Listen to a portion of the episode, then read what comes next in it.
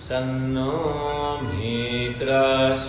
वरुणः सन्नो भवत्वार्यमा सन्न इन्द्रो बृहस्पतिः।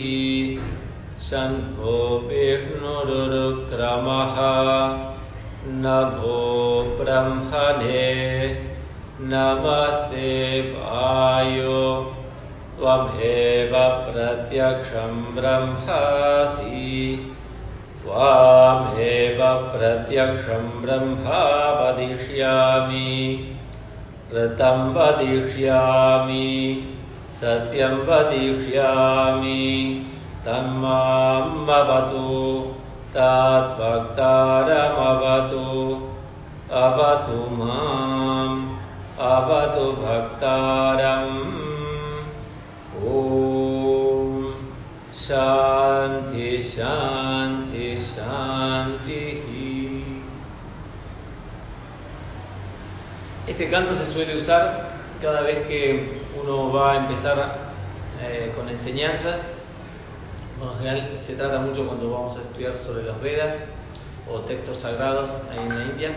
Y ya sea para el estudio o para un debate, cuando se juntan tal vez dos linajes distintos o dos tradiciones distintas se juntan, o tal vez de eh, algunos son, por ejemplo, shivaístas, como que tienen a más a Shiva como principal referente, y otros a Vishnu, u otros a Narayana, y se juntan y cada uno viene con sus textos y entran en debate saber cuál de los dos deidades es la más importante, el principal referente.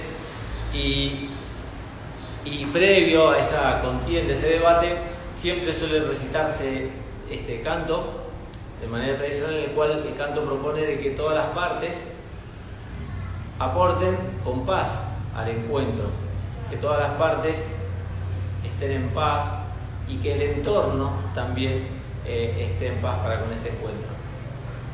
Y que este encuentro y debate sirva para la evolución de todos los que participan. Así que eh, nos habla de una apertura para esto.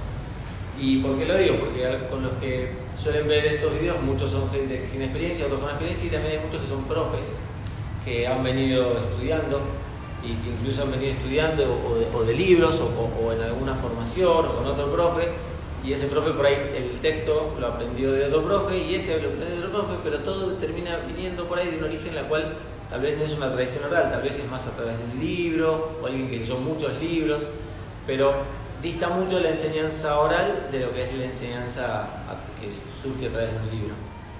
Yo esto que les cuento no es un invento mío, sino que es, eh, comparto lo aprendido en esta tradición, la tradición de Krishnamacharya. Y Krishnamacharya, cuando se formó, se formó como maestro y también de, de manera oral, no a través de un libro, sino que a través de la enseñanza oral.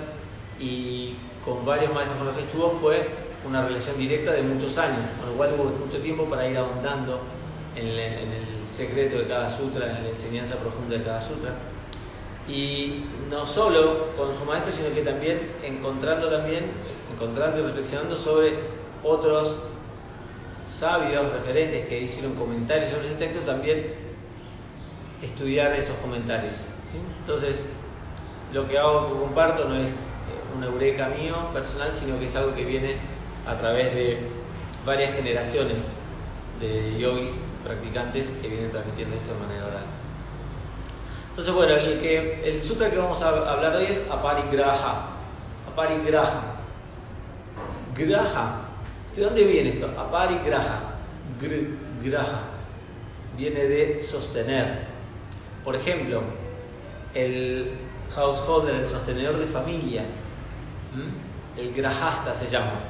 Cuando uno nace, la gente, eh, cuando uno nace hay una pedida de estudio de, de, donde uno va informándose, llenándose de información, se llama brahmachari, es el brahmachari, que está todo en expansión, forma su carácter, sus emociones, ¿no? Eh, empieza el colegio, jardín, colegio, secundario, universidad, entonces va todo, va sumando, sumando, sumando, una gran expansión brahmachari.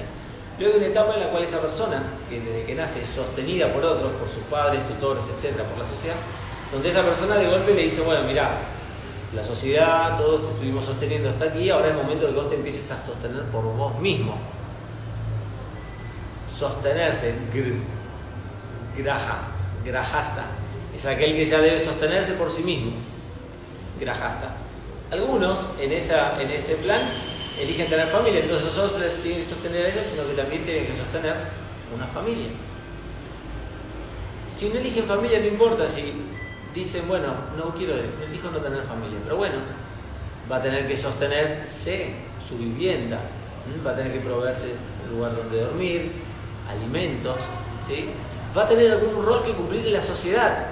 Así como a él hubo un colectivero que lo llevó al colegio todos los días, él algún día va a tener que dar ese servicio a la sociedad, ayudar a llevar a ese colectivero que ahora está jubilado para que vaya a cobrar su jubilación o que pueda ir a hacer las compras, o bien ayudar al nieto de ese colectivero que hoy día está yendo al colegio y no tiene quien lo lleve, entonces va a tener que conducir ese colectivo.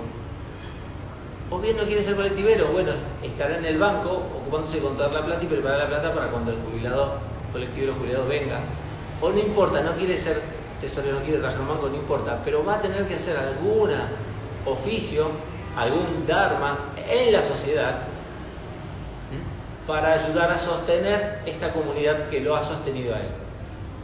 ¿Qué pasa si la persona renuncia a eso? Como los renunciantes. No hay problema, renunciar, pero esas deudas que tenés para con la sociedad, el día que vos te mueras, te van a quedar. Te van a quedar impresas dentro tuyo. Y eso va a hacer que tengas que volver a encarnar para poder saldar esas deudas. Entonces, aquel que renuncia, antes de renunciar, tiene que ocuparse de saldar sus deudas. Y si no las salda ahora, en algún momento las va a tener que saldar y las tiene que tratar de hacer antes de que su cuerpo físico muera. ¿Por qué? Porque si no, le va a quedar una deuda, una deuda pendiente y esa deuda pendiente lo va a anclar y va a hacer que tenga que volver para saldar esas deudas. Hay más cosas a tener en cuenta considerando a la persona en su tránsito por esta vida y hay más cosas que tienen en cuenta, pero bueno, les, cuento algo con respecto a este al Dharma y el sostener. Entonces, todo esto fue para poder entender un poco, a Parigraha viene de esa raíz del grajasta, el que sostiene, el sostenedor. Entonces, Patanjali, la sociedad, los yogis, todos entendían que hay una etapa en la cual uno es sostén, es sostenedor.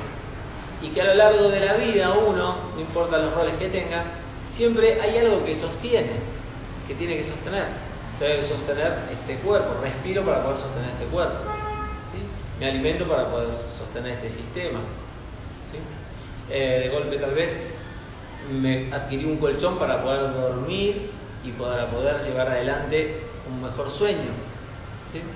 Entonces hay ciertos adminículos, o de golpe yo uso un teléfono para poder transmitir esto y atender a los alumnos, o comunicarme con mi familia, hay ciertos adminículos, cosas que yo me compro o debo, adquirir la plata, el bien económico para poder hacer el trueque y tener esto. O sea que yo ineludiblemente hay ciertas cosas que sostengo y que voy a necesitar para llevar adelante mi Dharma. A pari graja. Pari es una y otra vez. Entonces yo sostengo pari una y otra vez. Sostengo, sostengo, sostengo todo el tiempo. A es la negación como síntoma, ¿no? Hay gente que tiene coronavirus con sintomatologías y hay otros que son que no presentan síntomas, lo tiene el virus pero no presenta síntomas, son asintomáticos, no presenta síntomas. Sintomático con síntoma, asintomático, sin síntoma. Parigraja, sostengo una y otra vez, sostengo una y otra vez todo esto. Me pesa. Ah, parigraja, ya está, lo suelto, ya no lo tengo por qué sostener. Ah, es la negación de ese sostener una y otra vez. Significa que renuncio, renunciante, sostengo. No sostengo. Entonces, a parigraja propone, o está visto en los libros como no acumular. ¿Sí? Algunos pueden ver como desapego, pero habla de esto del no sostener de manera indefinida. Pero qué, ¿cómo? Entonces, eh, yo digo, bueno, trabajo el desapego, ya está, no sostengo la familia, estoy haciendo yoga, tengo una familia, cinco hijos. No, pero ahora me encontré en el camino del yoga a parigraja, listo, suelto. Y hoy voy camino por mi vida más liviana.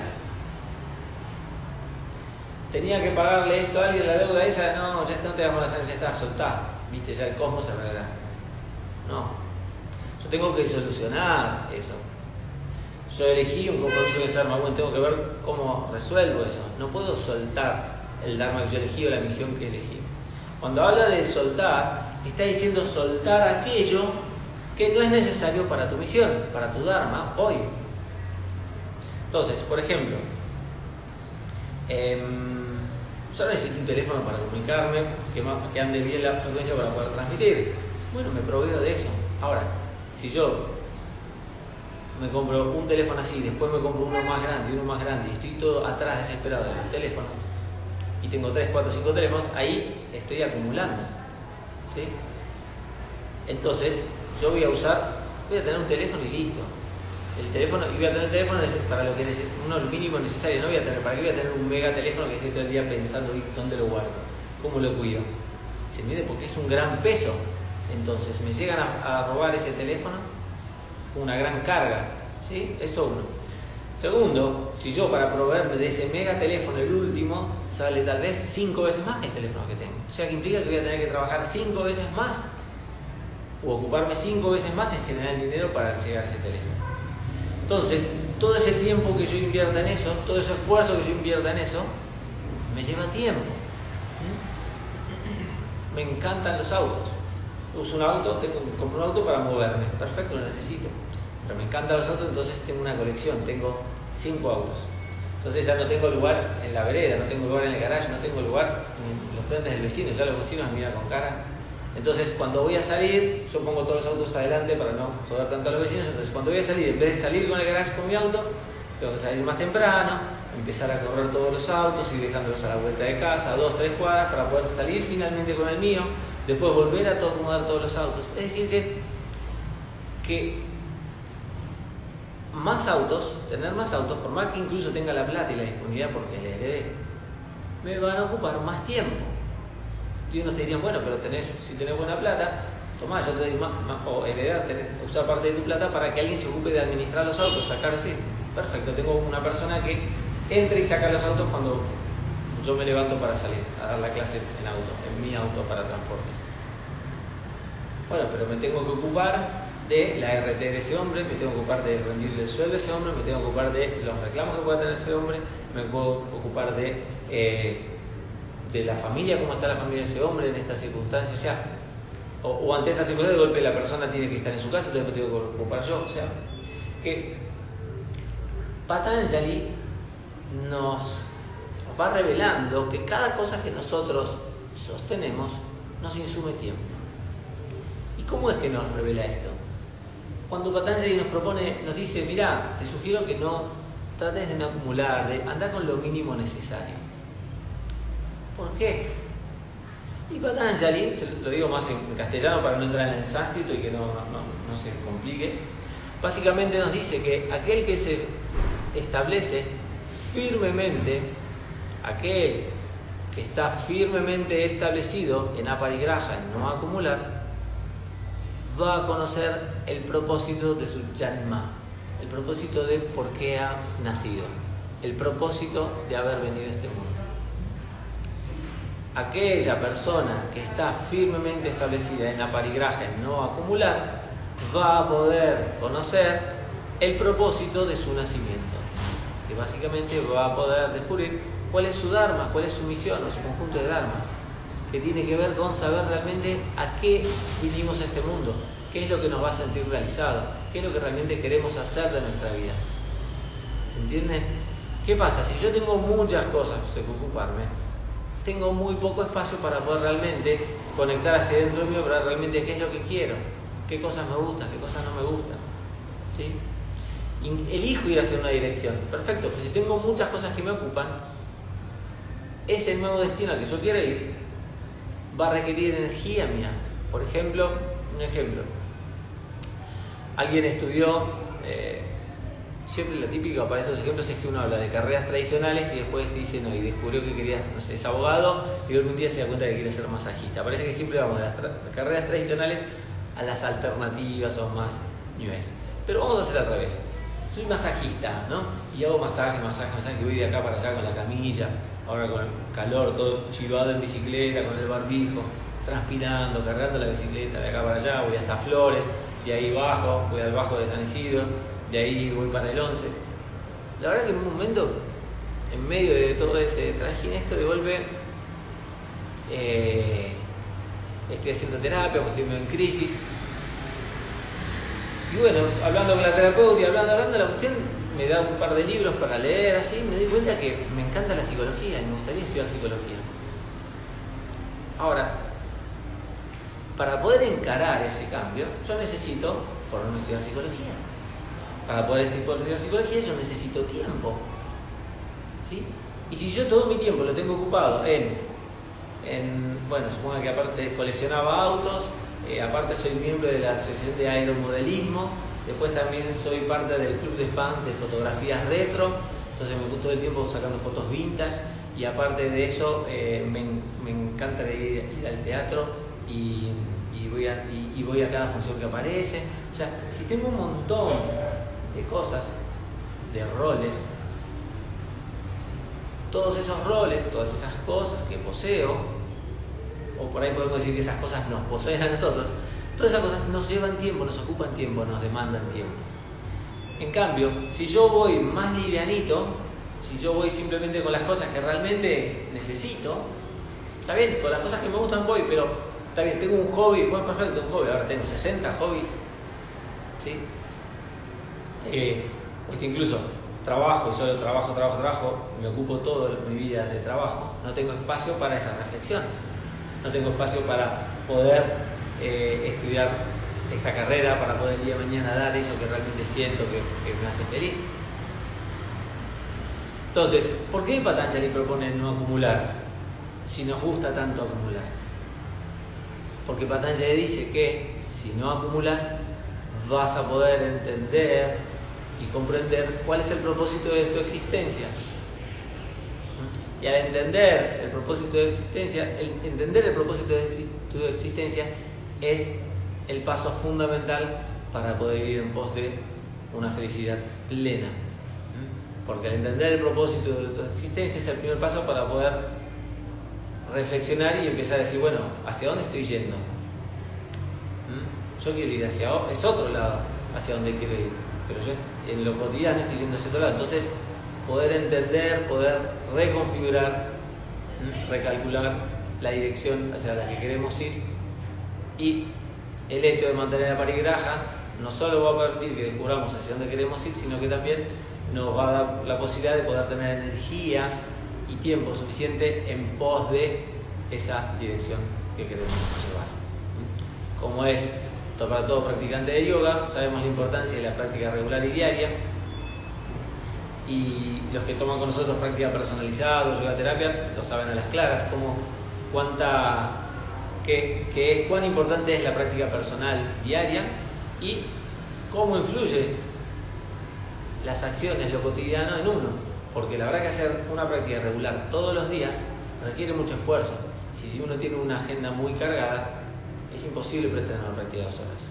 Entonces ajusto y hacemos tal vez prácticas de 15 minutos todos los días que tienen muchísimos efectos. ¿Mm? Y para la gente que está en el rol de grajasta, que está sosteniendo, a gente de la tercera edad, que está sosteniendo niños o es tutor de, de, muchos jóvenes o niños, o que incluso por ahí no tiene familia, no tiene tutores, pero sin embargo tú eh, eh, tomó muchos compromisos, necesita tener una práctica ajustada. Y ese momento es como muy preciado y ese momento de la práctica es un momento en el cual conecta realmente con la esencia, con su propósito de vida. Por eso, tratemos de llevar adelante a parigraja y vamos a tener una vida más liviana y vamos a poder ir mejor hacia nuestro deseo profundo. Esto fue desde Yoga Baires, Yoga Sutras Online por IGTV. Hacemos, solemos hacerlo esto todos los sábados a las 12 y esto queda grabado. Por lo general estamos entre 15 y 20 minutos en cada presentación y si quieren saber de los cursos nuestros online, eh, nos comunican, se comunican al info.yogabaires.com.ar o por mensaje directo. Tengan muy buen día a todos. Hasta luego.